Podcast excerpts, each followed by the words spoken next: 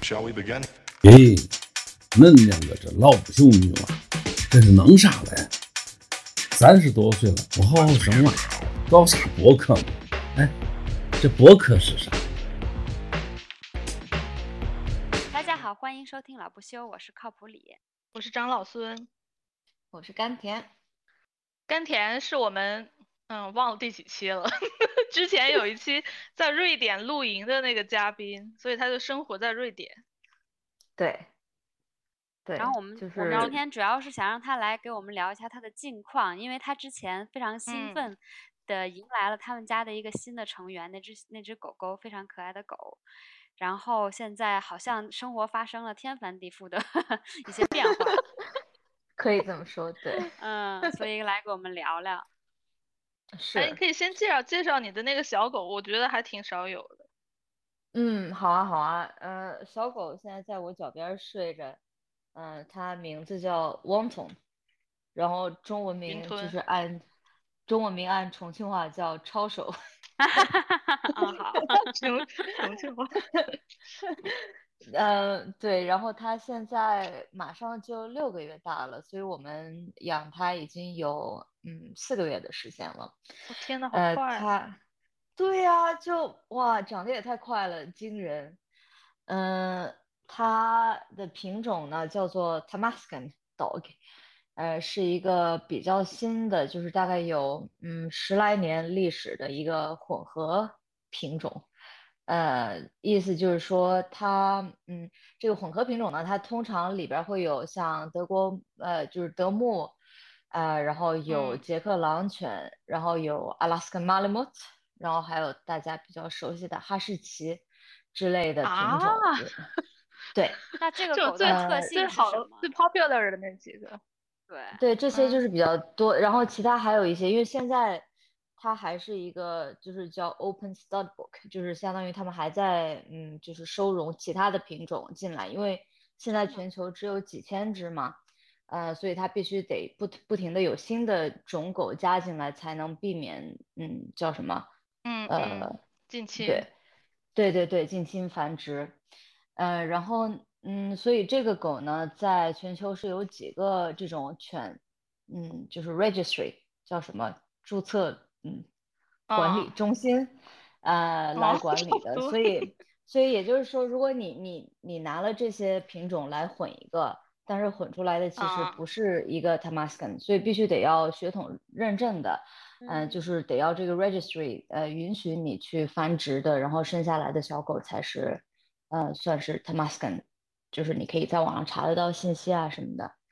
嗯，然嗯后像我家的这个小狗呢，它它的爸爸，嗯，大概有百分之五十多都是捷克狼犬，然后他的妈妈呢，嗯大概有也有百分之百，呃，五十多是德牧。呃，其他的就是以哈士奇，然后还有其他一些品种居多，所以它看起来就像一个，嗯，反正就是很像狼的一只小狗，但是，嗯，嗯，就是如果你比较懂动物的话，看着就明显是一只狗，不是一只狼，区别还蛮大的。嗯很帅那种。嗯，你我觉得蛮帅的，当然我很因为偏心嘛。它，你觉得它这个品种长得好看，还是你跟这个品种有什么故事吸引了你？嗯，本来我一直都想养德牧，嗯，然后或者就养那个 Belgian Malinois，就是也是偏警犬那样，但是就觉得可能那两个狗都是就是非常非常有能量，然后需要很多的运动啊什么的，就是呃，不嗯然要是狗它没有得到足够的心理锻炼、身体嗯锻炼，可能在家就会有拆家什么的问题。对，嗯，然后但是我男朋友不太喜欢看起来太像警犬的，所以我们就再继续看，然后就发现了，本来也没有听说过这个品种，然后在网上就发现了这个品种，然后就一查呢，刚好在瑞典就有三个犬舍在就是繁殖这个品种，然后我们就开始联系犬舍啊，然后呃，在去年我想想看啊，呃，现在应该是前嗯嗯前年还是去年，我现在有点不记得了。呃，嗯反正蛮长时间之前，我们就去那个犬舍去看过他的爸爸妈妈，然后就是双方印象都蛮好的，感觉好像相亲。嗯，然后所以当时基本上就定下来，就是他们当时呃要有小狗的话，我们就准备要一只，嗯。嗯，对，也就是呃机缘巧合加上缘分吧，当然肯定样子也是很喜欢了。不过呃就是劝退大家尽量不要 光靠相貌去养狗，因为这个真的是 就是 大已经劝退了忌讳。对，因为因为毕竟就是我我是从小就家里就有狗，然后我一直都想养狗，加上现在。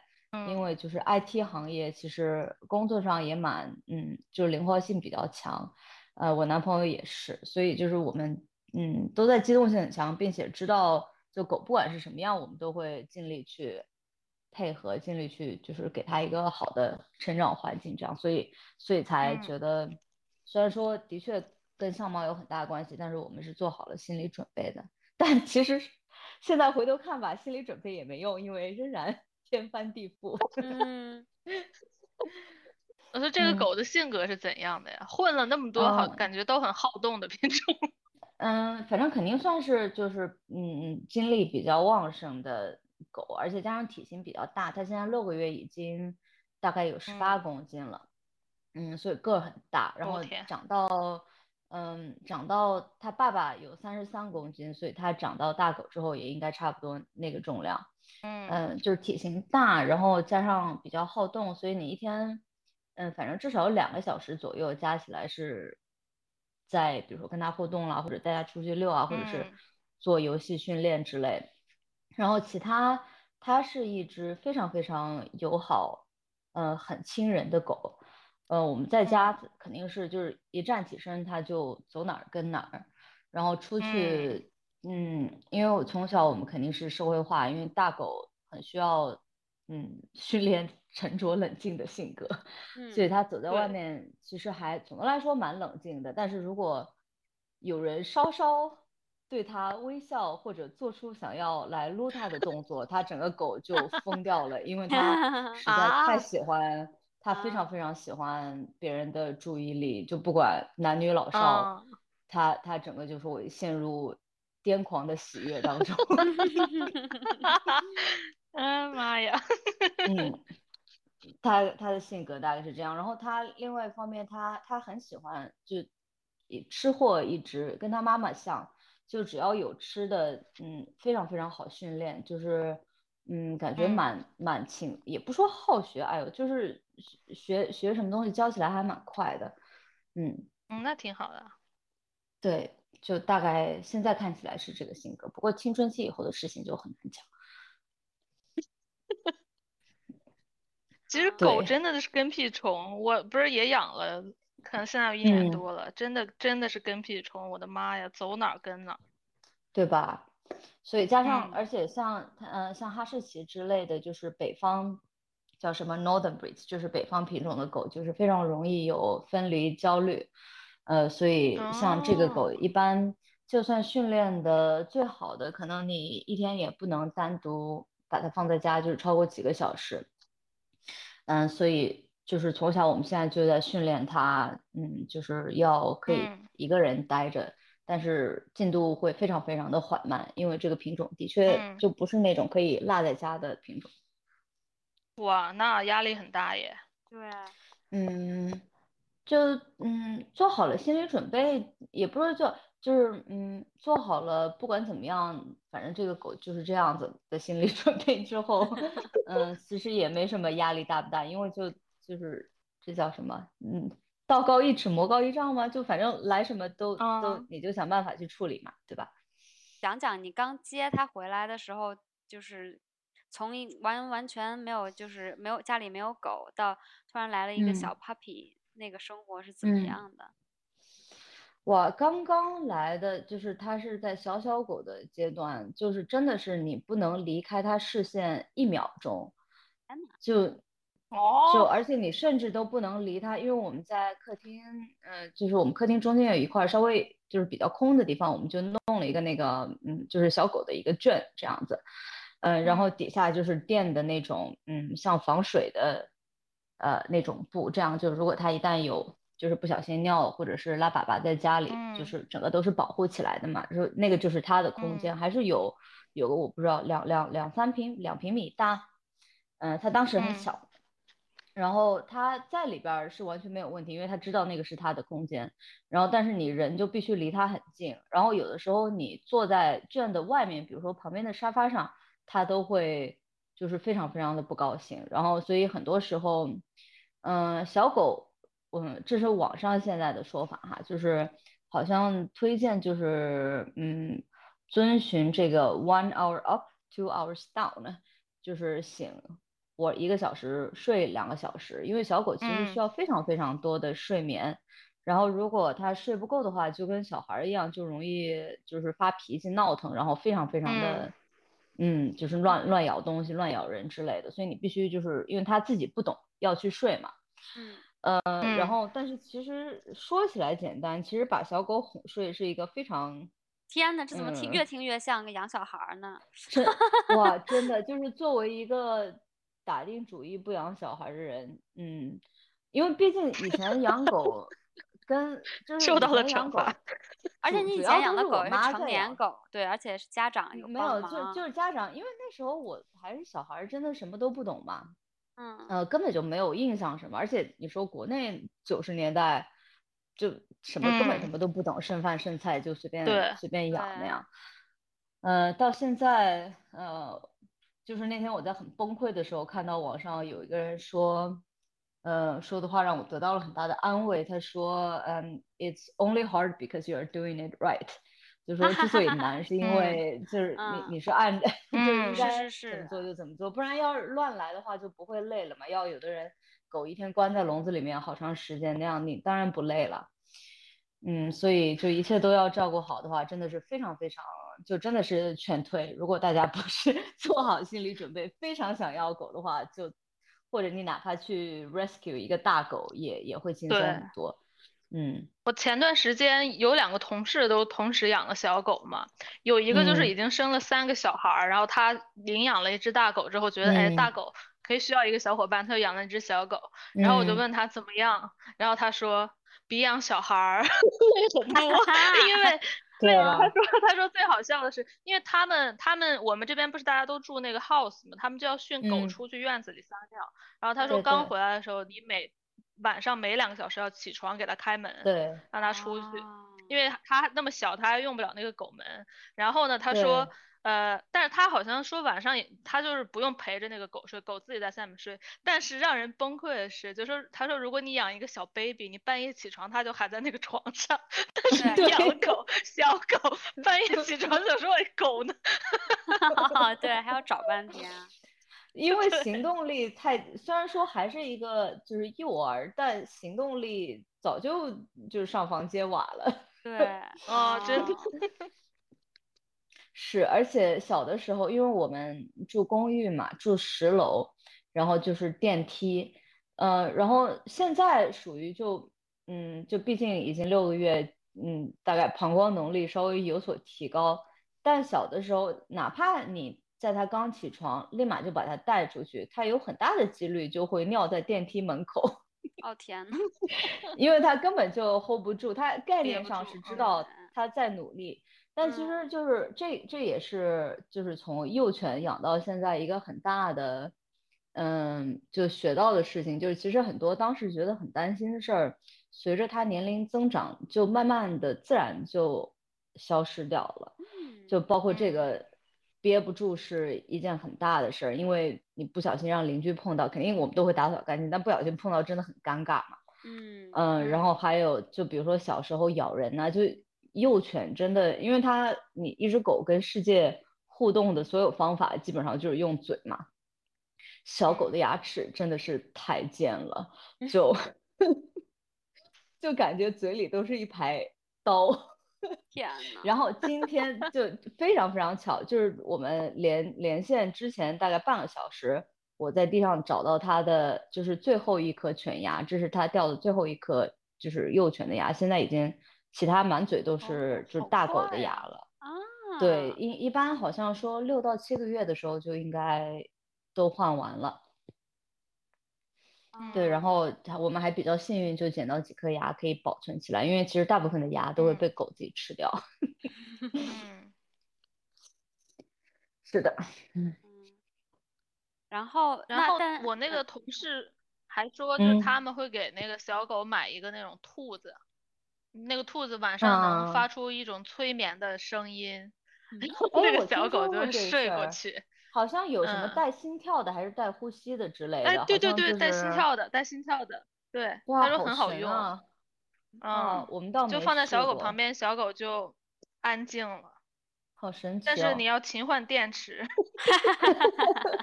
因为不错。我们当时犬舍给了我们一块儿，就是跟他妈妈他妈妈睡过的那个一个小床这样子，然后他现在都还睡那上哦。边，就是一块毯子，嗯，也不知道洗了就是这么多次之后，他还有没有那个味道，还只是他就挺习惯了，不懂。应该还是有点儿作用的。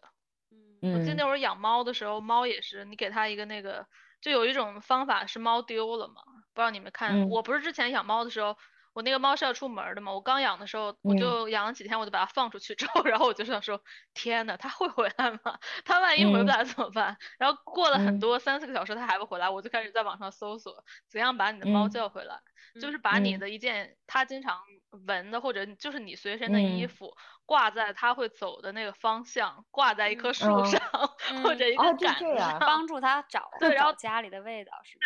哦，对对对，然后它啊就会回来了。哇，后来是不是有用吗？没有，它自己回来了。后来，好，没试过。那说不定它闻了那衣服也有可能。人家聪明的很，我觉得他们好像脑子里就能记住那个地图一样。嗯嗯，而且在就是户外，户外的猫好像活动范围还蛮大的。嗯，对，很大。那你家猫有带 GPS 什么的吗？没有？啊我刚开始就挺安挺担心的，后来就担心了好多次，发现它每一次都能若无其事的回来，嗯 然后我现在就不大管了。嗯，明白明白，还挺神的。嗯，那你们家猫对你们家狗怎么样？嗯，现在还是一个非常奇妙的状态。刚 很好笑的事儿是我们嗯、呃在小狗七个星期大的时候去犬舍看了一次，因为这边法律规嗯定是八个礼拜之后才能带回来嘛。然后七个礼拜我们就去看了一下，然后就说能不能找他要一个就是小狗们的玩具带回来，可以让猫先闻一下就熟悉一下。嗯然后他就就是从家里翻出来一只就是一个毛绒的野猪造型的玩具，就还还挺嗯大的。呃，那个玩具臭到，嗯嗯，大概是我这辈子闻过最臭的东西之一。啊，天呐！呃，就是味道非常的冲。嗯嗯然后，但是带回来，那那就毕竟就是按想法给那个猫闻一下吧。那个嗯猫闻了之后，感觉猫就觉得生无可恋。我可以想象，对，猫那么嗯爱干净，对，然后过了一个过了两个星期，狗不就回来了嘛？然后嗯猫猫很鸡贼，因为因为狗动静太大了，就算是小狗也嗯是就整天闹腾的不行，它就在它圈里面都闹腾的不行。对，呃，然后猫就很鸡贼，就趁狗睡着了，然后就凑很近去闻它，然后有时候还跳进嗯它的圈，因为小狗睡得很熟嘛，然后猫动嗯静又很小，就狗根本就不知道。嗯到现在也是，猫会很鸡贼的去趁狗睡着了闻狗，狗根本就一点概念都没有。但就是反正狗都会多多少少有一些就是 hunting instinct，呃，就嗯是有 prey drive，想去追小动物，毛茸茸的小动物。所以现在我们还在就天天都在训练，呃，就是在猫旁边要平静，不要去追它，但这个过程应该会蛮嗯长的。所以现在他们俩还不嗯。能，呃，就是如果比如说我们呃不在外边儿的话，就会确保猫都睡在很高的地方啦，或者是嗯，就是不让他们两个人在没有人监督的情况下互动，因为呃，其实我们也很好奇，因为觉得有的时候那个猫它就是很想让狗去追它，它就会因为哎，对，嗯没错？就是因为它有它它要躲狗的话很容易，因为家里可以爬的地方很多，但嗯，它感觉到就是它好像故意想想要去逗那个狗那样，那狗当然就会没追，因为错。它看见它毛茸茸的很很快的这样冲过去，那就谁忍得住？你说它会，它我们家那个猫在院子里的时候，它有时候嗯它们俩同时在院子里的时候，猫就会忽然进入那种要冲刺的状态，对吧？然后他就一个箭步冲出去，冲到狗的面前，然后在马上面前的时候急刹车，然后就一个转身，然后说来追我呀，然后 狗就对吧啊啊啊，然后两个就狂跑了，显然。就很爱追，很很爱们家那挑逗。两个体型稍微接近一点儿，然后现在这个狗已经飞速长到就是比猫大很多，然后以后更大，狗狗又没有盖，因为它过不了几个月它就会到它的就是成年的大嗯。小，那它当时它肯定还是就是美轻美重的，它跟其他它它现在也不太会跟体型很小的狗玩儿，因为它跟什么狗嗯。玩儿都是一个样子，所以要是跟很小的狗玩儿，那个主人也应该挺没安全感，我们也挺没安全感的。对，我们家那个嗯。猫，我其实后面我最近才观察，就是就是猫以前在狗没来的时候，它晚上会去我们的床上，就是你知道，就踩嗯。着那个被子就开始呼噜呼噜，然后自己在床上睡一会儿，然后它再出去。然后自从那个嗯。狗来了之后呢，它就再也不进我们的卧室了，因为嗯狗的床在卧室里。然后这，对然后而且它之前有一段时间，它白天就是只要它白天是要出去的，就早上七嗯。点钟出去就不回来了，然后晚上七点才嗯。回来。然后现在嗯。过了一年，最近猫忽然变了，就它晚上也嗯会来我们卧室，然后它白天也会在屋里待啊，着。是吗？我觉得它，我觉得它用了一年才接受了这个事实，就是就是这个家里有这个狗，才才有狗，对对，嗯我没想到这个猫生气了这么长时间。我现在嗯最近终于觉得它不生气，它最近就是会一直也是会跟着我，以前它就是看到狗在它就走了。对对 对，现在也稍微有点儿，而且比如说刚刚刚刚我坐这，然后狗狗在我脚底下，就是餐餐桌底下，然后猫就跳到我身上来蹭嘛，嗯，然后但是狗立马就是嗯嗯嗯，对那样我那我然后猫 猫就转头就走了，没错，猫很很委屈，因为狗还是慢慢来，对，动作太大，是啊每次都是啊急走猫。对，我我不是这两天也帮我一个朋友看狗嘛，然后我就也体对。就体验了一把猫狗双全的日子，但这个狗就比较嗯。chill，、就可能嗯嗯。比跟你们的 puppy 比起来没有那么容易让猫就是觉得嗯。烦或者躲它，所以那个猫还竟然可以跟它在一个房间里面，但它们总是像嗯。太极一样中间保持一个比较嗯 友好的嗯。距离，然后很偶尔那猫会上去闻它一下，但那狗真的挺臭的，那个猫一闻 就感觉生无可恋，然后就跑了。对，然后每次那猫它想要它想要过来就是到我身边，但那狗太臭了，然后它又不想就是太接近狗或者通过狗走过来，它就一直处于那种两难，然后就坐在旁蹲在旁边一直观观测的那种状态，就特别好 笑。嗯，对，对，而且那狗真的真的是你。只要一旦干嘛，然后那狗就是立刻就像那个学习班里面那个尖子生一样，老师一说啥啊，手立刻啊举起来，就那个 劲儿，我觉得哎呦，我我说怎么每哦，次都真是那个劲儿，真的，真的就是那个劲儿，狗真的就想说看我看我，嗯，啊想对说哎。对，最近最近一点儿都不冷因为静我我我男朋友不是做咨询，他他是他是做就是他是程序员，然后他在一个 consultancy 工作，所以就会被派去不同的嗯客户那边儿工作嘛。然后他最近就嗯在一个创业公司，在一个 startup 干，然后因为他算是老老就是入行很多年的程序员，然后也是一嗯个做的非常呃 cynical 的人。然后在创业公司那种大家都热情很强的地方，他就觉得有有些格格不入，然后天天都很想翻白眼。然后他嗯今天就看嗯着狗说：“嗯，我觉得狗非常适合在 startup 工作，因为因为他们对什么事情都很有热情。哈哈哈哈对哈，对对对对对对，那是那是，而且是，而且是怎么说呢？那狗的那嗯个性格里边，的感觉就是你很好拿捏它。对，对，因为就非常容易，嗯，哎，说白了就是挺傻的。哎，真的，真的挺傻的。对，然后也也很就就是什么都藏不住，他想要什么跟不想要什么，就就是很明显。对，那个眼神。嗯，是。然后我们，嗯，最就是到现在觉得最完全离不开的东西，就是各种嗯，enrichment，就是各种丰容。呃，总的来说就是比如说什么，嗯，需要他费脑子才可以吃到东西的玩具啦，就是可以把食物怎么藏在里面的玩具啦，然后或者种需要舔，比如说。嗯，是那种湿粮，然后可以把它抹在上面，它需要舔很久才可以吃完的东西啦什么的。因为，嗯，现在还是基本上是醒一个小时，睡两个小时。现在他稍微，嗯，就是自己比较 chill 一些，所以可以在家，嗯，我们不用时时刻刻都盯着，但还是每天需要很长时间的睡眠嘛。然后，所以他醒来的那些时刻，要么就在训练，嗯，比如说各种训练他一个人啦，或者训练他要。嗯，我们现在在跟的一个那个 program 叫做 relaxation protocol，就是训练他，比如说在一个小垫子或者小床上，呃，不管有怎么样的，嗯，会让他分散注意力的东西，他都可以一个人在那儿静静的待着。嗯，然后就是有个 program，他每天就会有很多步骤，比如说先待五秒钟，待十秒钟，然后你绕着它走的时候待二十秒钟，什么就是循序渐进这样子。嗯，然后每天训练，然后加上就是让他弄各种各样，嗯。呃，work for food，就是各种丰容的吃的东西。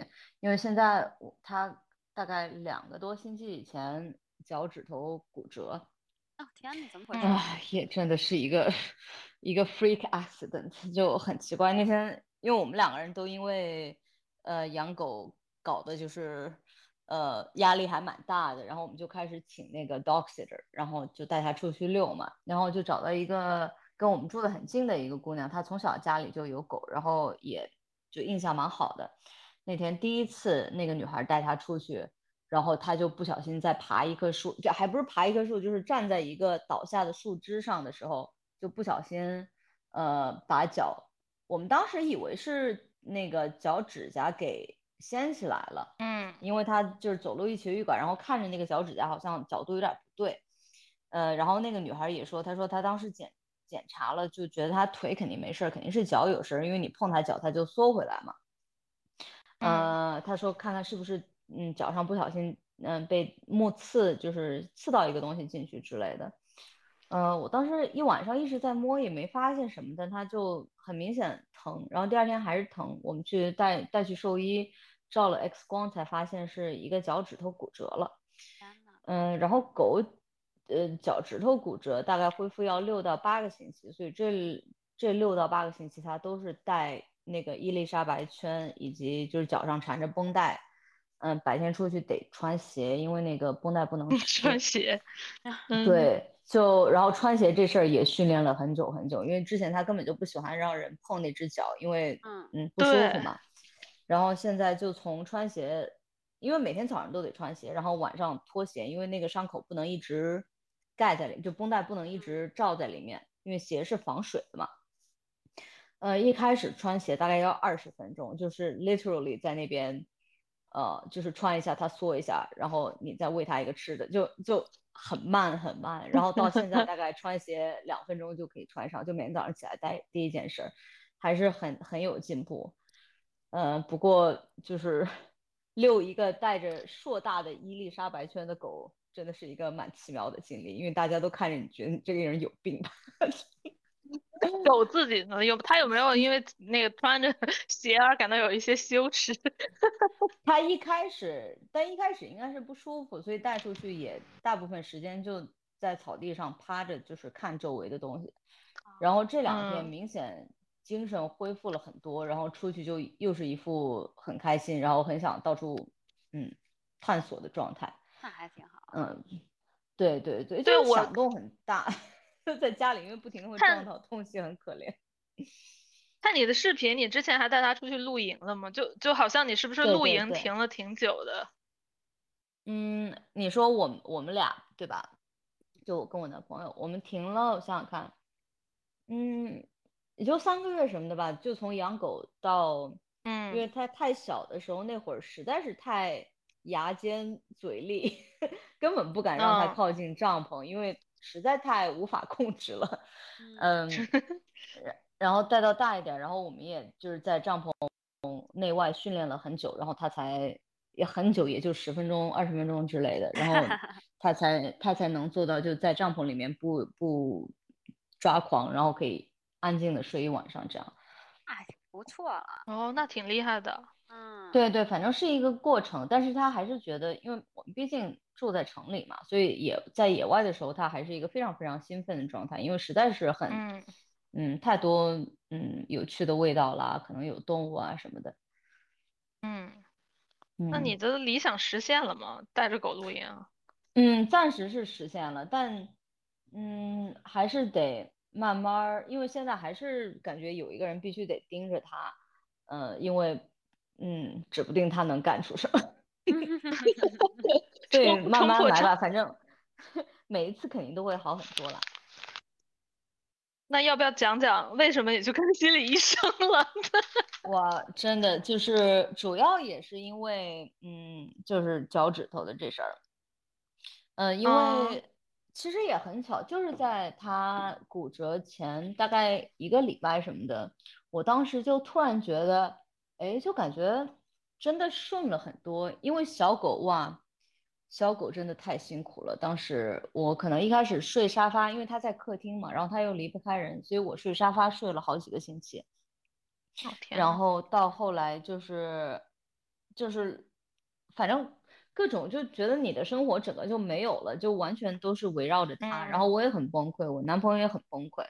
然后但是就在他骨折之前那一段时间，我突然就觉得，哎。就现在很顺呐，就，嗯，他要在客厅一个人就是晃悠晃悠，你也不会觉得很 panic，就感觉他不会，嗯，把所有东西都咬烂或者什么的，然后就觉得，哎，突然有点儿，就是进入正轨的感觉，然后突然就骨折了嘛，然后骨折的时候，因为我们以为是脚趾出问题，所以本来以为兽医就说啊，如果是脚那个脚趾甲，应该三五天的事儿。然后突然去了照 X 光，就晴天霹雳，嗯，就是一两个月的事儿，而且，呃，当时一开始他穿鞋根本就是一个不可能的人物，在兽医那儿就叫的像疯了一样，然后几个人都摁不住他，嗯，然后当时真的就觉得，觉得天哪，这下完全搞不定这件事儿，然后觉得非常非常的崩溃，然后而且我。因为你一一旦受到这种挫折，又是你很在乎的事情，你肯定就会开始想象最最糟糕的结果嘛。就是说，哎，天哪，那这几个星期他都不能带出去，都不能遛，他肯定在家会无聊的，可能会，嗯嗯，养成一些行为的行为的问题啦，或者是，比如说他特别不想人碰那只脚，可能他他到以后，他什么都不让你碰，就变成一个非常。有攻击性的狗啊，反正你就会想象各种。那不是我的狗吗？呃，然后就就觉得压力很大，然后又因为毕竟你要是是个小孩的话，那人家都会就你同事什么的都会很理解。但这个就是一个狗，嗯，那除非是他自己也有狗，然后也是用同样的方式去养狗的人，不然你就会觉得肯定人家还是会有点不接受你的这种付出。所以就各方面觉得压力很大，然后我就觉得我还是看看心理医生，这样可以帮助我，呃，就是能更好的应对我感到的这样的压力。因为我知道这个就是小狗出点什么问题，生病病痛太正常了，但我自己很难，我没有想到会这么在乎。其实，呃，然后就因为现在就是心理医生都在 APP 上面嘛，就还蛮方便的，而且。而且还有医保什么的，就看了几次之后就不要钱了，所以 就让人看起来了之后就很想一直看。对，哦，嗯，对，然后我就看的那种，嗯，反正就是医保都包。我们这边好像就是怎么讲，就是如果你正常的这些什么，嗯，挂号啊，或者看，呃，看那种理疗，就是嗯，物理性的那些东西，或者是心理医生这样。呃，每次都有一个固定的费用，可能一次几百块钱，但是一年呢，只要你超过一千块钱之后，就不用你自己付钱了，就都是医保。嗯然后其其他像牙医、牙医什么的是不包的，就有一些特殊的东西是不包的。嗯，但正常看病都是包括在这个里边。然后所以看了几次心理医生之后就就不要钱了，那就那就一直看看 也也 也挺好的。对，然后所以就嗯，我用的那个平台就是瑞典的一个也是创业公司，它上面嗯所有的心理医生都是做那个 CBT，就是 Cognitive Behavior Therapy，啊，反正就是心理，嗯，这个不是我的专业，反正就是心心理医生当中的一个流派吧。然后他当时就介绍了我这种，他他让我看了一本书，也是一个瑞典嗯很有名的心理学家写的，嗯，然后他就介绍的这种思考方法，因为你一个人很容易陷入那种嗯嗯怎么讲，就是脑子里面的恶性循环，因为你一方面想啊天呐，那个这个狗之后都不会好了什么的，然后但是你同时又会告诉自己，哎。但我这么在乎这个狗，而且我就是为这个狗研究了这么多东西，所以肯定没问题，我一定能把它弄好的。但你就会一直这样啊？怎么会？怎么办？怎么办？哎，不过肯定没问题，就你就会陷入一个循环。嗯，但其实呢，就这个是我觉得最让我呃有呃，我觉得这事儿简直太神奇了的一点，就是那个作家写那个心理学家写说，他说其实你这样你是在。怎么讲？你是在用你的那些正向思维来强化你的那些负面情绪。就如果你一有负面情绪，你你就用那种正向的思维去去安慰你自己的话，那其实就是你不就相当于扇你自己一巴掌，又给你自己一颗糖，那当然就会一直反复了。这个跟训练狗其实很像，就是如果你永远都有糖，那你永远就会去做这件事儿嘛，对吧？然后所以他就是如果你相信他的这个嗯。怎么讲？呃，理论的话，你需要做的事情就是你把你的那些 worst case scenario scenario，就是你最坏的那些情况全都写下来，然后写下来。比如说我我就写下来，嗯，这个它一直会去咬它那个绷带，然后那只脚就永永远都不会好，最后我们就把它截肢，它就变成只有三只脚了。呃，你就 把就是，对，你就把这些最坏的事情都写下来，然后比如说我我就写了四个，就是不同的这个分支的最坏的情况，嗯，然后心理医生就让我就是你天天就就是你可以大声念出来，甚至你就花个五分钟十分钟就就就光念这个，然后你就要这这个靠谱应该比较懂，就是你用很 mindful 的方式去观察。这些最坏的情况给你带来心理带来的感受，但是你不要去抵抗它，你就接受它，你就想说，哎，最后这个狗就三条腿了，那三条腿我我我也还是会爱它啦，就反正三条腿就大不了就三条腿嘛，这样，然后你就慢慢的去越来去越去接受，你不要想去，哎，但是肯定没问题，这么多狗都骨折，但最后都没事儿什么的，就你就不要用那些正向的思维去安慰自己，然后。最后就越来越好接受，越来越好接受，你就变成一个很自然的事情了。嗯，这个就是我，这还挺神奇的。对对对，就是等于说是呃训练你去接受这个困呃接受接受你最害怕的的恐惧。对对，因为其实这个是我说出来你也会笑，因为就是一个很荒谬的事情，我自己也知道很荒谬，但你越怕你就会越去想嘛。嗯。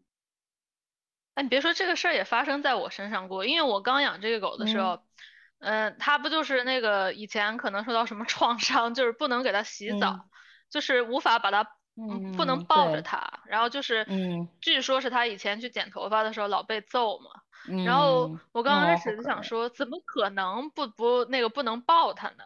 然后我就请了，还请了一个训狗的人，然后训狗的人就说。那你为啥非要抱它呢？然后我说，因为我们家的那个浴室就是有是个浴池，它跳不进去，它能跳出来，但是他永远都不愿意进去。你跟他说洗澡二字，他就哦藏起来了那种。嗯，然后就说那咋把它弄进去洗澡呢？然后，因为我之前是总是用那个他的那个绳儿，直接把它拎起来，直接哗一下的速度的把它给拎进去。嗯。但是你会觉得它有点卡，就是那个在嗓那儿，嗯，有点被勒住。然后后来就就很就压力也有点大，就说这这咋办？就一直勒着它，它也太可怜了。然后后面，然后还说那永远也不能给他剪头发。然后他第一次去剪头发，他是不是就把剪头发的人给挤给咬了？然后那个人从此就不再不再回复我的信息了。然后 嗯，后面我就。后面真的就由于由于真的训不出来，这个就是在浴室里给他吃各种好吃的呀，都没有办法改变他那个心理阴影。然后后面就说那就算了呗，那就夏天的时候就在院里拿水给它冲一冲，让它洗澡。对对。然后从此我们就不找那个理发师，就自己在家给它剪剪。嗯。然后结果呢？结果现在就是可能是也是过了一年之后，它好很多了。它就是自己 适应了，适应了这件事儿，然后它也没有像以前那么挣扎的去浴室，虽然还是不敢抱它，但是后来就想出了另外一个方法，就是在它肚子底下肚子底下套一个毛巾，这样可以用毛巾把它拎起来。哦，就整个把它提起来。哇。对哦，急中生智。对吧？这也挺聪明的。嗯，对，是真的是有很多解决问题的方法哈。而且毕竟你想，对，又不是养个蜥蜴什么的，这算是主流宠物，怎么着网上都会有好多经验。对，嗯，还有一个事儿，就是因为它也是不能碰脚嘛，就头发都不能剪，就更不要提脚了。然后刚开始，因为我们家是木地板嘛，他每天走在路上，他那个指甲就很长，他叭叭叭叭叭叭叭就那个声音。然后我就说，难道这个狗一辈子都不剪脚趾甲了吗？然后后面我就接受了它真的一辈子剪不了脚趾甲的事实，就它其实也没啥事儿。对啊，我家的猫我我也从来没给它剪过，我也是不敢给它剪，太凶了。对，猫不用剪，猫剪完了还会磨。狗可能就是会那个有点长，但是发现它其实也没啥事儿。狗要是在水泥地走的比较多的话，就需要需要剪的就没有那么频繁。嗯。现在就这样吧，就我也管不了。对，很多事情你你就想，其实其实可能我在想，是不是呃，如果你你有个小孩儿哈，生个小孩儿，然后这个小孩儿有比如说有什么缺陷或者有什么很奇怪的地方，那其实你也只有接受嘛。可能说不定是因为是猫狗，所以人才会想着啊，那我肯定得，嗯，怎么讲？就是我我我肯定要顺着我的意思来。我觉得养狗或者是养猫应该是那样的，但其实。跟小孩可能没有那么大差别，对，我觉得也是。我那天还看到，就是有一个很很哲学的事儿。我看到有个人说，他说其实就在网上一个帖子在说养养猫狗跟养小孩有多相似，然后有一个人说，他说其实最这事儿区别最大的地方是，呃，如果你养一条狗，那你可以确定你让狗的你让狗去做的事儿肯定都是对的。嗯，但要是是一个小孩的话，那就 很不一定，尤其尤其如果小孩大一点。嗯，哦，真的啊，哎，其实我就觉得好像那个养狗的时候，有时候你看一些那个狗主人，你就能完全预测他养小孩之后会是怎样一个后果。对 对对对对，是的。有一些就是非常执着，就是非要就是我就是要那个，他就是要达到这样一个标准。你有时候就会觉得，不知道你养这个狗，并不是因为你喜欢狗，我觉得，只是因为你要强调你自己有人爱你。嗯，哇，就全是感觉好完全养狗就是为了他自己，对，为了陪伴自己，或者为了想喜自己喜欢有一个东西。陪着，也许是这样子，而且他们，我觉得有有一些不是特别会科学养猫狗的人，他他自己有一个养猫养狗应该是怎样怎样的一个，嗯，一个幻想，一个幻觉，嗯，然后达不到的话，他就会很生气，而且我觉得挺可怕。现在就是看看好多国内的人养猫养狗的，哇，那个，嗯，只要跟他想象中那个 image 不一样，他就对猫狗，哇，那个。吼叫打的真的很可怕，撕心裂肺。对对对，对。但其实有的时候我也在想，就是因为现在我们的情况，它它它脚很长，就是它是一个手长脚长的那种品种。嗯。呃，加上它嘴也是比较尖，就是怎么讲，鼻子比较长的那样，所以因为它那个伤在前前爪嘛。所以其实它非常会，就是把那伊丽莎白圈，因为是一个塑料的，就是软的塑料的那样，它就会用一个很奇妙的方式，能站着就把那个圈给越弯了，然后能够到他的那个脚。嗯。呃，而且他非常，因为肯定包着绷带，多少都有一些不舒服，然后加上也是一个正在愈合的伤伤口，虽然说是内伤，所以他只要能够到，他就可以不顾全力的去做这一件事儿，然后以至于我们出门的时候都还是要带这个伊丽莎白圈，然后已经有不少人就是生活当中认识的人跟路人都跟我说，哎，你的狗就算脚受伤了，在外边不用带伊丽莎白圈，但就因为是我的狗，那我知道它还是就我知道它为什么需要嘛。嗯，所以就在想，其实也很容易，就就跟嗯，这跟养不养狗也没关系，就你在生活中非常容易看到别人的什么，你就会去 judge 他是怎么怎么样，但其实你也不知道他到底在面对什么样的问题。嗯嗯，对。而且我觉得在国外还有，嗯，国外还有一种压力，就是国外的大家狗都训得很好。对对。然后呢？你如果你的狗训得不好，大家都会 judge 你，然后你就有一种，哎呦，怎怎么回事？然后我后面就是那个，由于由于我的狗完全就不听指挥嘛，就是那种就完全没训好的那种。有时候就是你走到路上遇见别的狗，你就想赶紧躲开，因为你知道你的狗在遇到别的狗的时候可能会失控。然后，但是后面我发现。这个事儿就也不也不仅仅是我，有一些前段时间发生了一件事，就是我带着狗去那个草地上，嗯，溜它，嗯，然后它是牵着绳的，然后另外一个人有一个，就是那种，哎，是 bulldog 吗？应该是 bulldog，就是那种很凶很壮的一个狗，它没有牵两只，然后一个老头一个老太太，然后呢，呃，这两个公狗就他们狗只要两个眼睛就一对上，嗯，就就开始了，对，然后那个狗，对，然后那个狗就直接把这个。我们家的这个狗给直接扑到扑压住，然后直接卡它脖子，然后 然 对，然后我我没有看到这一幕，因为我在前面走，然后我都没发声，我就听到后面就大家说哎哎哎怎么回事，然后我后面才发现，然后结果然后对，结果老头也若无其事，就说哎呀哎呀没事没事，然后然后就走了，然后但是是挺危险的，但是好像。我又觉得这件事儿就是，如果你就是他应该控制他的狗，但是你也我就没有好没有办法就特别责怪他，因为我自己的狗也有问题，那他肯定是挺 也是谁让你要和人家对视，然后你又没有绝育，你就两个都是那种对对对。很 很要斗的那种感觉，然后你你就会觉得就是就这种事儿你也不能太。太架着别人，因为每个人都有自己的情况嘛。就比如说，有人也不知道我这个是半路领养，对。是，而且大家也都尽力，都尽力了。对啊，对，都尽力了。就有时候那种那种悲剧发生了，就我就觉得好像也可能那就是那个动物的命运。你，你可能就是尽你所能，然后，但你你其实你能干涉到哪儿呢？就比如说它要生病，你能干涉到哪儿呢？对。然后有时候我就。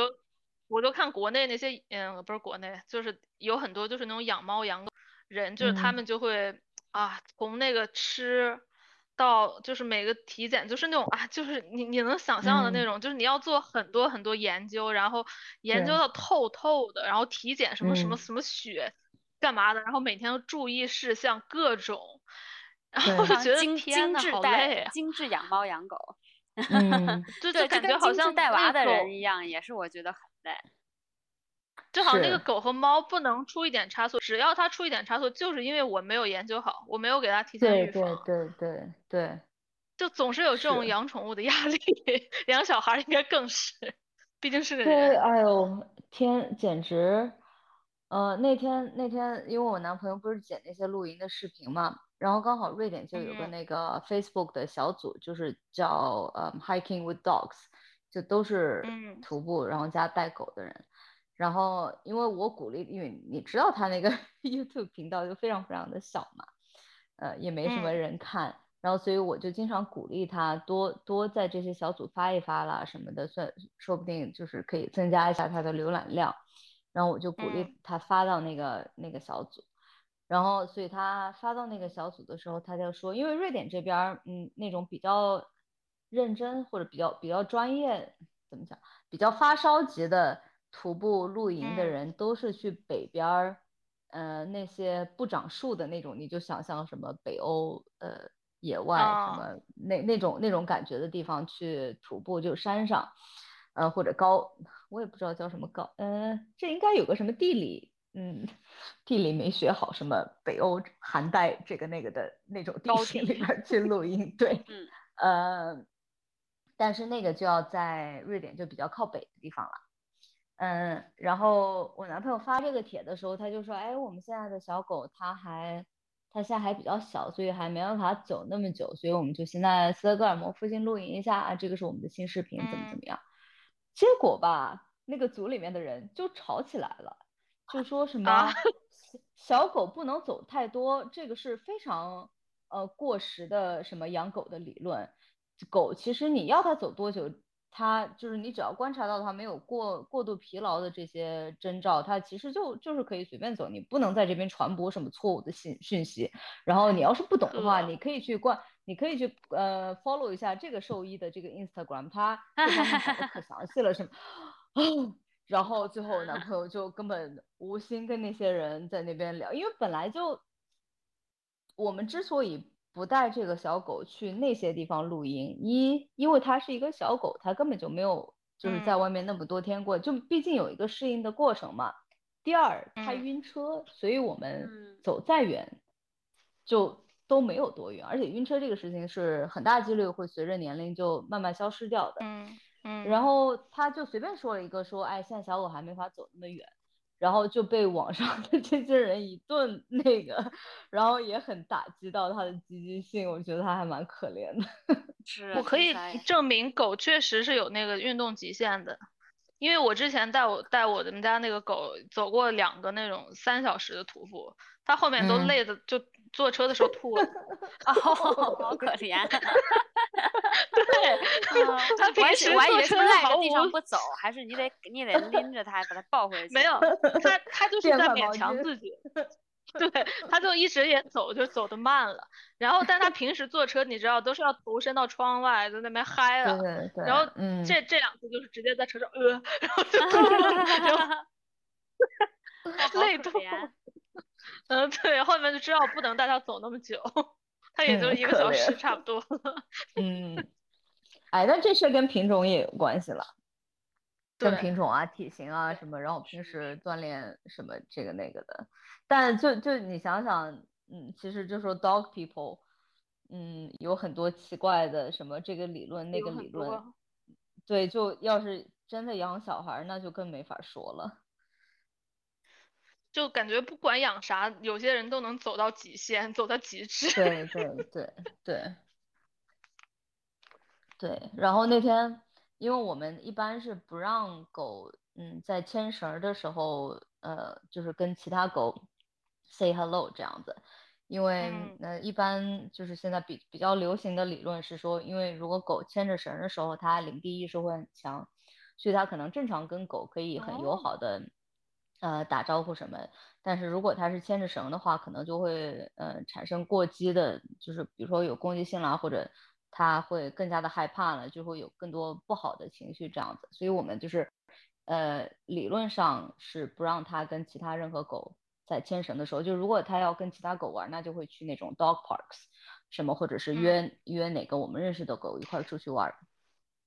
然后那天嗯。我男朋友也是带狗出去，然后我们楼里边有一个我们认识的养狗的邻居，然后他就他也带着他的狗，他说哎，可不可以跟你们的狗 say hello？然后我男朋友就说哎，呃，我们还是不要了，因为我女朋友她，她也就是让我背锅是一把好手。对，然后因为我女朋友不让他就是牵着绳的时候跟其他狗 say hello，然后那个邻居就说，哎，就你们管的可严了，然后就说，哎，小狗真可怜啊，都不让跟其他狗玩之类的。然后我就，他后来跟我讲这事儿之后，我就就无名火，对他也很火，然后对邻居也很火，他说 你你能不能别管别人的事儿，真是。不过这个牵绳这个我还真不知道，因为我那个那个狗真的很好笑，就是那种隔着一条马路大老远看到对方走来就热情的不行了，我觉得不好玩，非要和对方打招呼。对，因为对我还狗来我觉得我挺难看的，嗯看的就看出区别哪哪哪些是要打招呼，哪些是想要攻击。因为我我感觉我遛了我遛过两只不同的狗，就是有些嗯狗它就是很激动，我激动的你你是怎么样知道它它们是一它们只要激动都是因为开心吗？但有的时候也会被别的狗扑啊。我的那个狗是因为它没有小时候没有 social 过，嗯，所以它见到别的狗就非常非常的激动，就要和嗯每一个狗打招呼。但有一些训得很好的狗，人家根本不理它，对 就对对，目不斜视的就走了，而且跟就只跟着主人。也有关系。就是现在我训练，我训练我们汪总，就是要是我跟他在外面走，因为他狗天性就是对会对其他狗非常非常的好奇，因为毕竟是同嗯一个种类的，就跟人不一样嘛，所以他看到其他的狗，他肯定会就一定会去想去打招呼。然后我的要求就是，第一你可以看，因为他非常喜欢就盯着那个狗，可以一直盯五分钟，就你可以看，但你必须坐，你必须坐着看。然后如果他比如说他就坐路边儿，然后另外一个狗在那边就是尿尿了或者玩儿啊什么的，他一直在盯着那个狗，然后我站在他旁边，然后他盯的过程当中，他只要回头看我，然后我立马就给他吃的，就是想要给他嗯建立这种，呃，就是 association，就是如果你看到 destruction，你的第一反应应该是回头看主人，就是回头，因为主人这边有更好的东西，嗯这样它就不会，它第一反应不会是，就是训练猫也是一样，比如说它会想去追猫，但我们训练就是猫在那儿，你可以坐在旁边，然后你看它，再回头看我，你就永远都会有吃的，然后这样就会，他就知道比追猫更有意思的事情就是我回去找主是人，因为主人那儿的东西更好，这样。所以讲起来很容易，但也是很很慢很慢的过程。在外面对狗稍微嗯好一点，但现在唯一就是看看不了别的狗玩儿。要是另外一个狗，就另外两只狗在互相 say hello，然后它又没，因为现在它还带着绷带，带着伊丽莎白圈，就根本不能跟其他的狗玩儿嘛。嗯，嗯所以他看着其他狗玩儿，它就很可怜，因为真的很想加入，但也没办法。嗯。那我有一个问真的狗的题世界，就是跟你们两个人的，你们两个人觉得 猫狗之间你们有偏好吗？就偏爱，就像我的两个孩子，我有没有比较喜欢的孩子？嗯，你有偏爱吗，张老？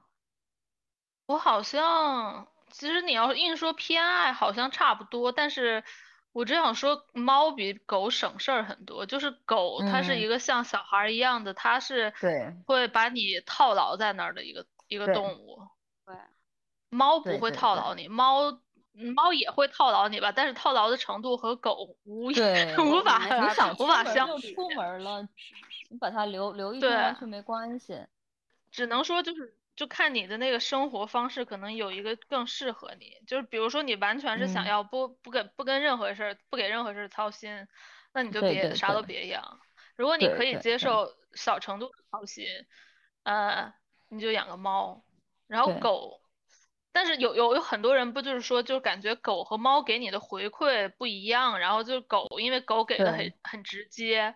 然后那个，我嗯。刚开始也是有这个想感觉，但我后面好嗯。像现在我感觉，我觉得这两个动物给你的回馈都差不多，只是它们表达方式不一样。猫是那种，猫是猫是很，猫是那种很 settle 的那种，就是嗯。它，它也很喜欢你，但是它不会就是说你们的猫可能还能过去拱你，我的猫就从来不会拱我这种，就它嗯。特别温柔，特别那种润物细无声的在爱你，就不像狗过来就哎哎，我先舔你两下那对种。而且他 爱但我觉得没什么区别。嗯，我我我肯定是 dog person，因为从小家里就一直养狗，我觉得跟狗一起长大之后就会，呃，你会觉得狗对你的那种表达的方式是别的东西都没办法替代的。呃，嗯。但与此而来的，就像张老你刚刚讲的，也是就是让我压力很大的一点，就是因为毕竟，呃，一个也不说一个人，反正对象这种不算，起码是个可以自给自足的人类。嗯 嗯，但就是觉得第一次感觉这么明显的被另外一个生物所需要，就吃的也靠你，然后他需要的注意力，然后他需要的就是每各种需求都完全来自于你。呃，如果他可以自己解决那些需求，那就麻烦了，比如说掏个垃圾桶，或者就是在家上个厕所什么的。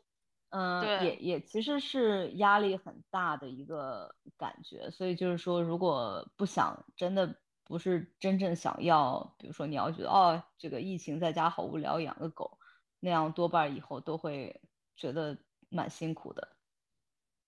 对，就看你愿不愿意改变你的生活方式。猫其实改变不了你的生活方式，猫就是你要在那儿，狗会完全改变你的生活方式。是的，是的，是的。我感觉我帮朋友看狗，有点体会到不想要孩子的人突然 要了孩子，突然有了孩子是什么感觉？是吗？就就我觉得我是我是有那个能力去爱狗，我有那个耐心，但我就是不喜欢，我就是非常明显的喜欢猫，然后我就一直。会冷落我的狗，也也不是冷冷落我的狗，冷落我朋友的狗。嗯，那狗要突然凑到我面前，我就我就我就把它拨开，然后去找我的猫。我就会这样，我觉得哎，我好坏，我怎么这么偏心？但是我觉得还好，我觉得你要养它，你要养它两个礼拜、三个礼拜，你可能就会改变了。没有，我之前养帮我朋 友养了一个多月呢，还是一样。好吧。那也挺一样的，我我觉得就是，嗯，对，就是我可能太爱我的猫了。但如果我也不知道，我我我我有点在想，说我以后如果有了孩子，然后就是这么一直霸占我的时间，我会不会也是觉得哦好烦？嗯，但是这个这种事情也没什么好担心的，到时候发生了就就发生了呗。对对对，因为只要你是做好准备要养这个小孩，而且 说那天那天我朋友说，他说。嗯，因为他比较年长了，而且他又家里又有狗，又有好几个小孩。然后他说，嗯，这个养狗跟养小孩最大的问题就是养狗实在不行的话还可以给别人。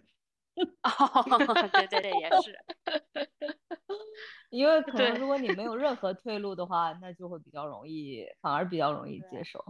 呃，我就是顺着靠谱的这个问题，我有一个问题就是。咱们一般来说，就是大部分的人啊，要么是 dog person，要么是 cat person。那你们觉得，就是见面聊天多长时间之后，你可以很有把握的判断这个人是 dog person 还是 cat person 呢？哇塞，我好像我觉得我不出来。我觉得我我只能看出，我只能看出特别明显的 dog person 或者 cat person，有的人不太看得出来。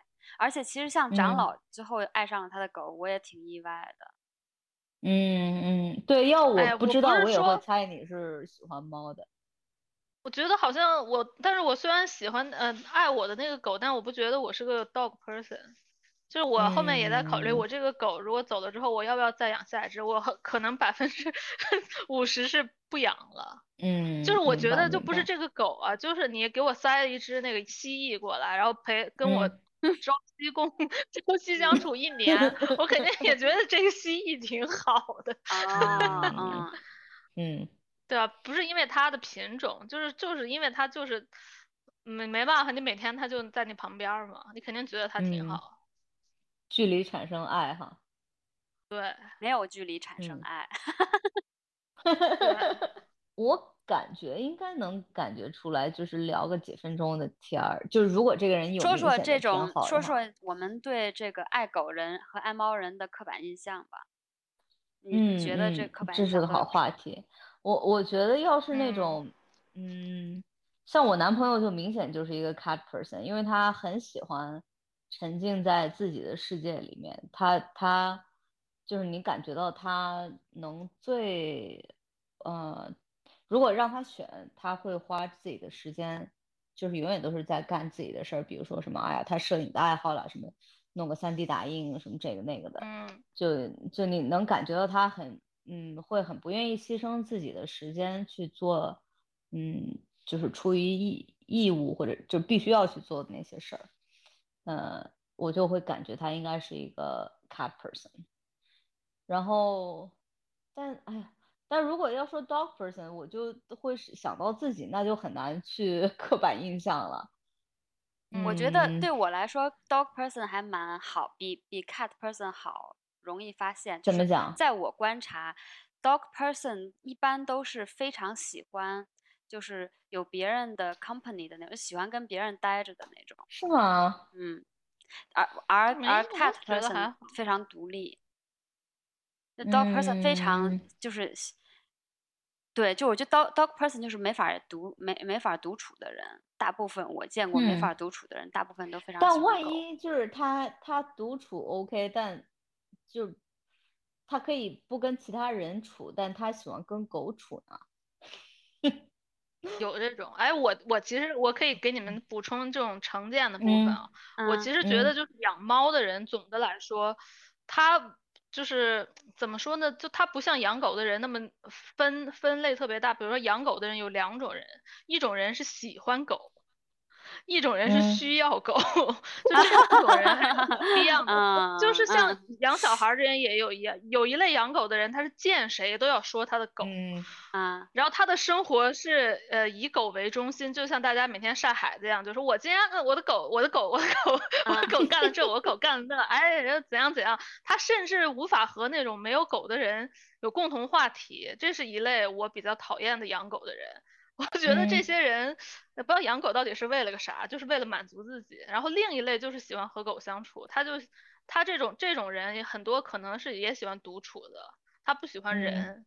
他不喜欢人，但他就觉得他和他嗯的狗有心灵的契合，就他发现了好，这个我对号入座了。呃，我这对这种人我我还见过的蛮少的，我就只是在想嗯我周围的就是特别特别喜欢狗的人，我我嗯所以有很我所以我多人就的是因为我的观察，嗯嗯因为那个生物而养狗，有的人就是有一部分有点病态的养狗的人，我是这种人，其实他挺挺容易辨别出来。就像那种，比如说他喜因为喜欢狗，他养了个狗，我其实聊天的时候，如果不跟他聊到狗，我根本看不出来他到底是 有没有养东西。嗯猫养猫人嗯也是，这个其实很难，他不说他不说猫的话，你看不出来他有没有猫。对，有可能，有可能。我我有个很小但我觉得很好笑的事儿，就因为我们这边儿都是住宅，都是住宅楼嘛，呃，然后又有一条街是沿着水的，所以呃，我早上都是固定，比如说七点七点左右我会在外边遛狗，所以你就会固定的碰见那五六个狗以及它们的嗯主人，而且觉得大家应该就算是夫妻什么的两个人，你也分工很明确。就比如说我们的狗早上永远都是我在遛，然后你也看到每个狗都是固定的那一个主人。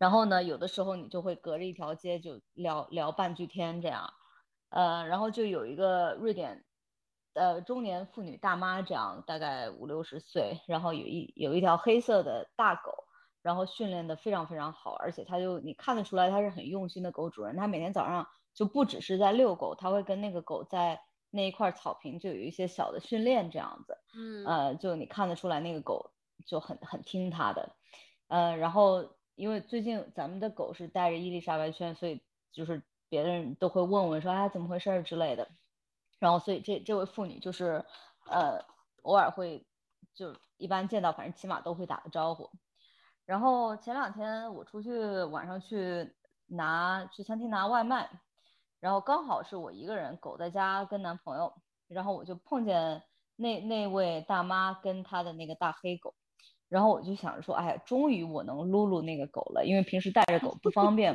嗯对，然后所以我就非常热情的跟他说 hello，然后他根本没有认出我，因为我旁边没有狗，哈哈哈哈哈！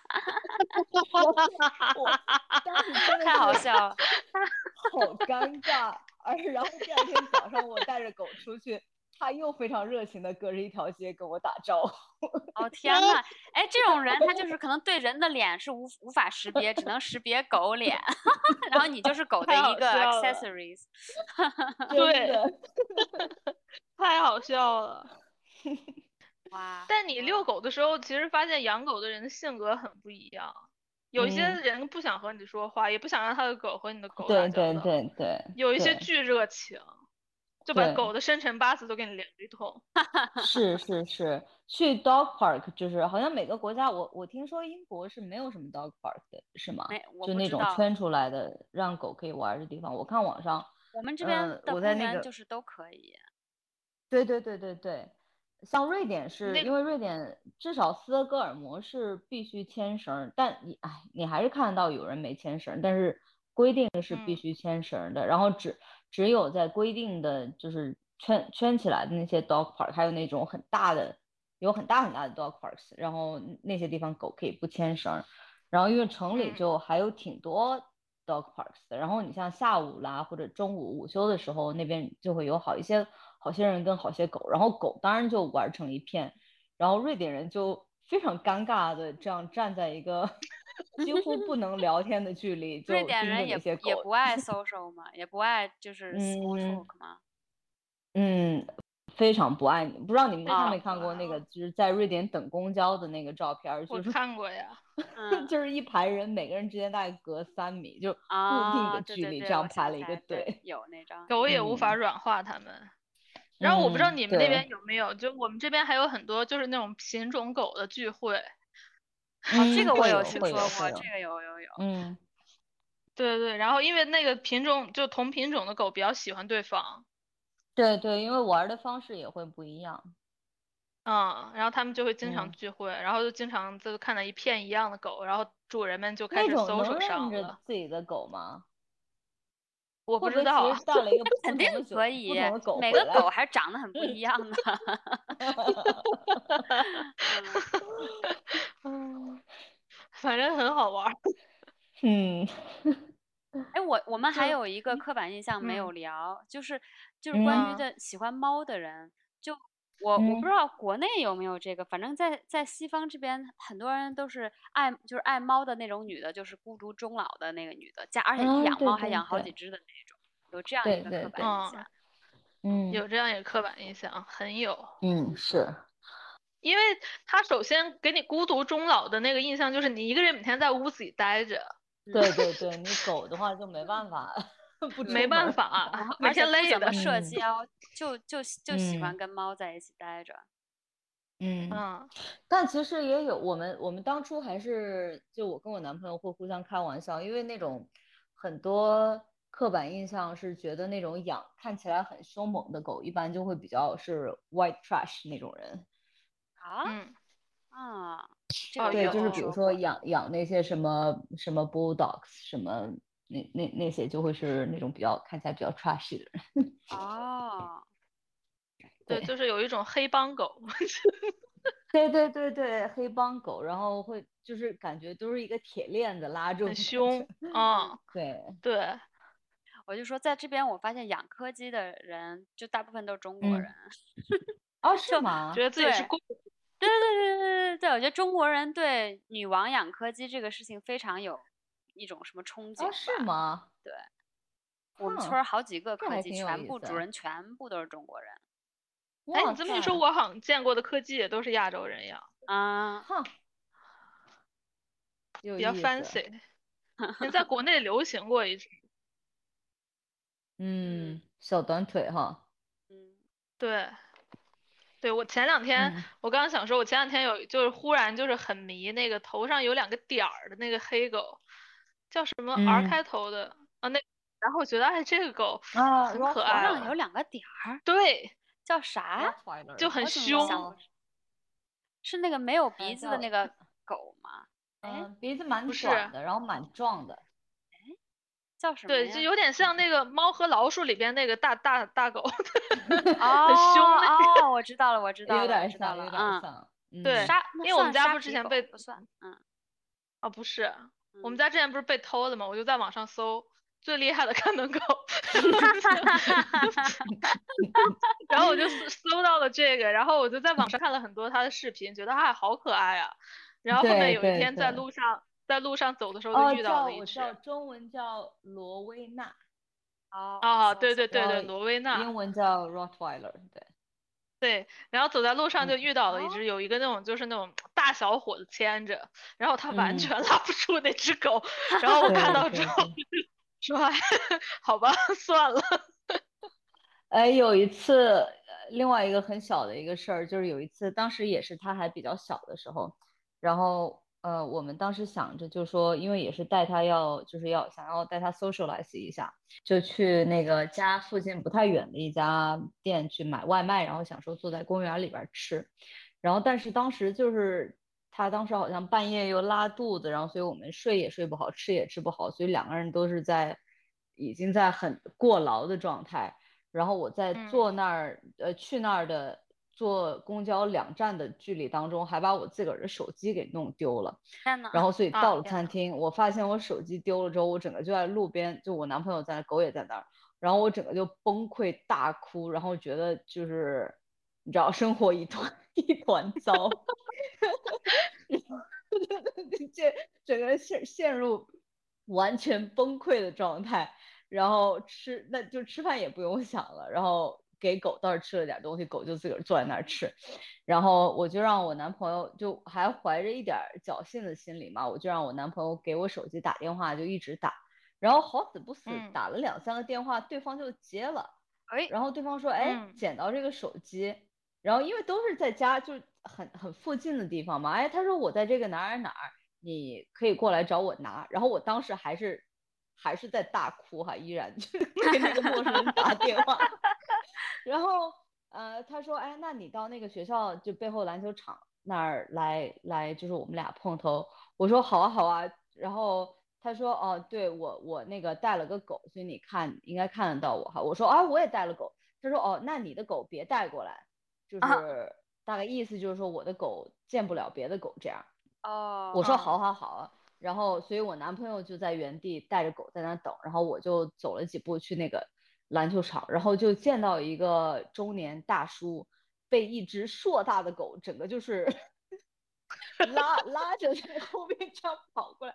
他说：“你别靠近，别靠近。”然后就把那个手机几乎是扔在了旁边一张桌子上，然后就被那个狗给拉跑了。然后整个，然后我还是在啜泣的状态，因为因为那个大叔也很莫名其妙。我觉得这场面好好笑。嗯。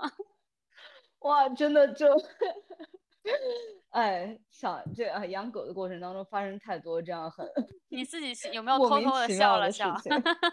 对，一边哭一边笑，真的。嗯，有很多人控制不到自己的狗，真的。就养大狗的人，真真大狗真的很难控制。是，所以就是要从小一直训练，一直训练，就时刻都不能。掉以轻心，放松。对，但真的，我我遛我那个朋友的大狗的时候，那狗当然训的蛮好，所以就还还还蛮好控制的。对对对。我我就有一种新的就是感悟，就是我觉得哇，遛大狗好有安全感啊！就晚上的时候一点儿都不害怕走夜路，你谁过来敢过来跟我说句话，吓死你！就就就就哎，不要说大狗了，我之前还不是还被这个我们家的这个小狗给那个什么。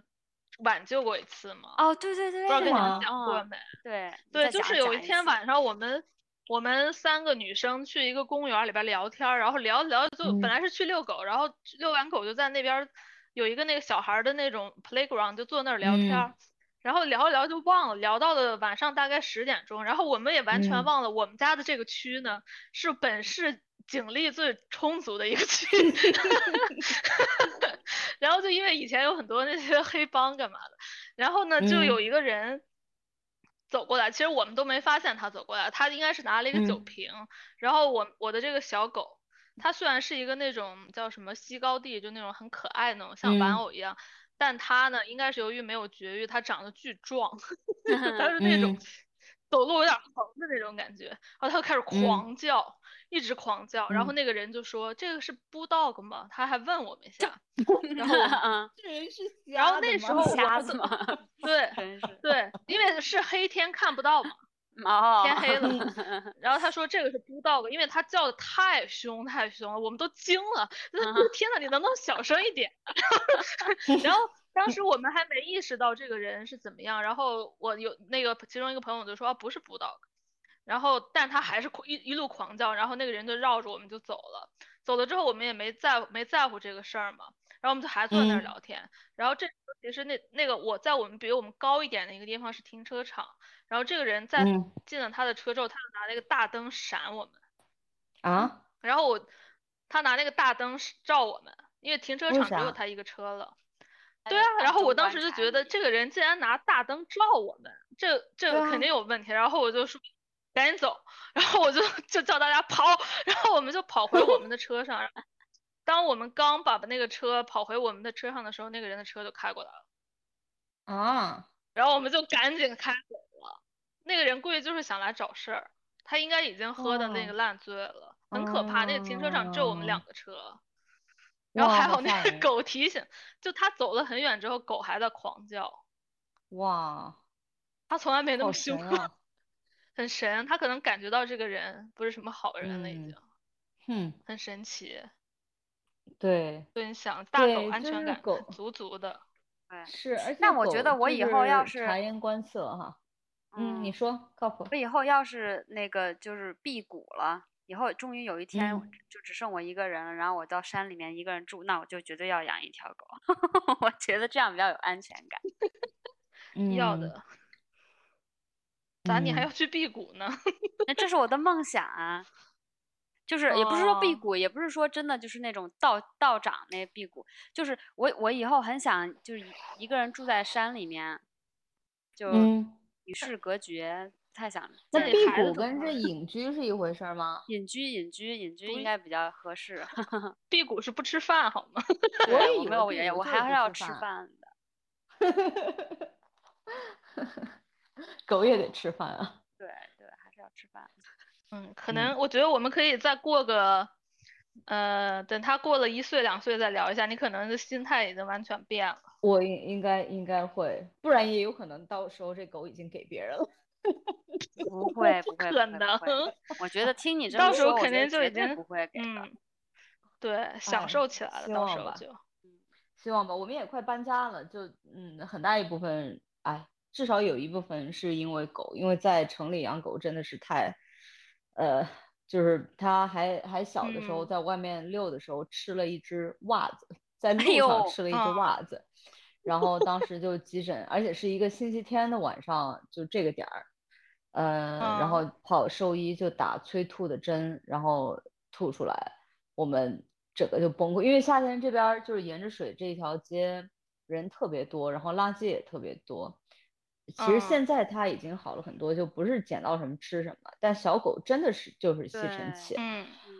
嗯所以呃，以及也是觉得希望。附近自然就真正的自然多一点，让它可以撒着欢跑，因为毕竟就不是小狗嘛，也需要活动比较多，所以就想搬到稍微稍微远一点，就还是城里，但是附近自然比较多，然后没那么多房子，没那么多人的地方。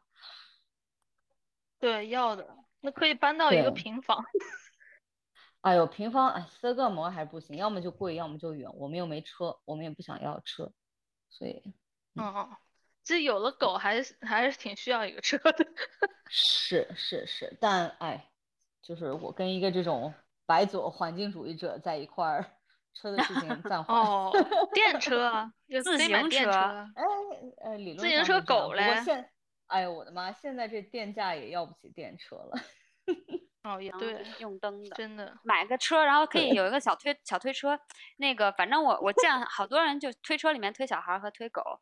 就是那个跟自行车比的那种，是。你看看这生活方式被改变了。是的，是的，是的。哎呀，幸这是甜蜜的负担。真的是，就但是还是挺好的。狗真的给你很多爱，然后也让你的那个活动范围广了很多。对，而且就比如说像本来不会打招呼的人啦什么的，还挺就。的确对生活有很大的改变，而且对人也是觉得很充实，因为是一种你如果没有狗真的是体会不到的互动。对，嗯，反正挺适合中老年人的吧，就 给人生带来另外一些乐趣。是，如果不养孩子的话，是是是，也不至于太落伍。起码还有个，哎，你就说你，反正就是，哎，我家我家宝贝儿，人家也不知道是狗还是小孩儿，对，可以有的聊，真的。哎，所以咱们是收尾在这个很积极向上的这个 message 上吗？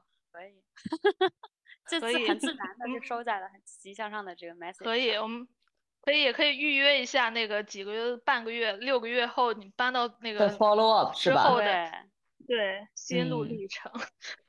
可以可以，就是等到真正是一只成熟的，somewhat 成熟的狗了，啊，然后体会到那对肯定又不种哎幸一样了福的陪伴感，不只是现在这嗯，种会的，chaotic energy。对，哎，好的呗，行，那行，那咱们今天就聊到这儿。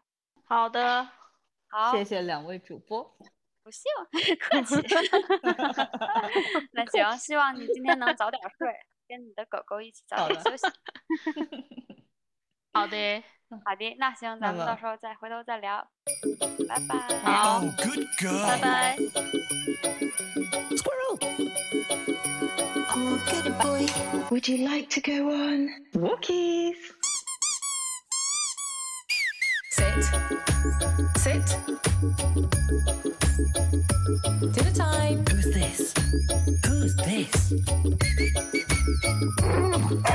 Sit. Sit. Oh, good girl. Who's this? Who's this? Would you like to go on walkies?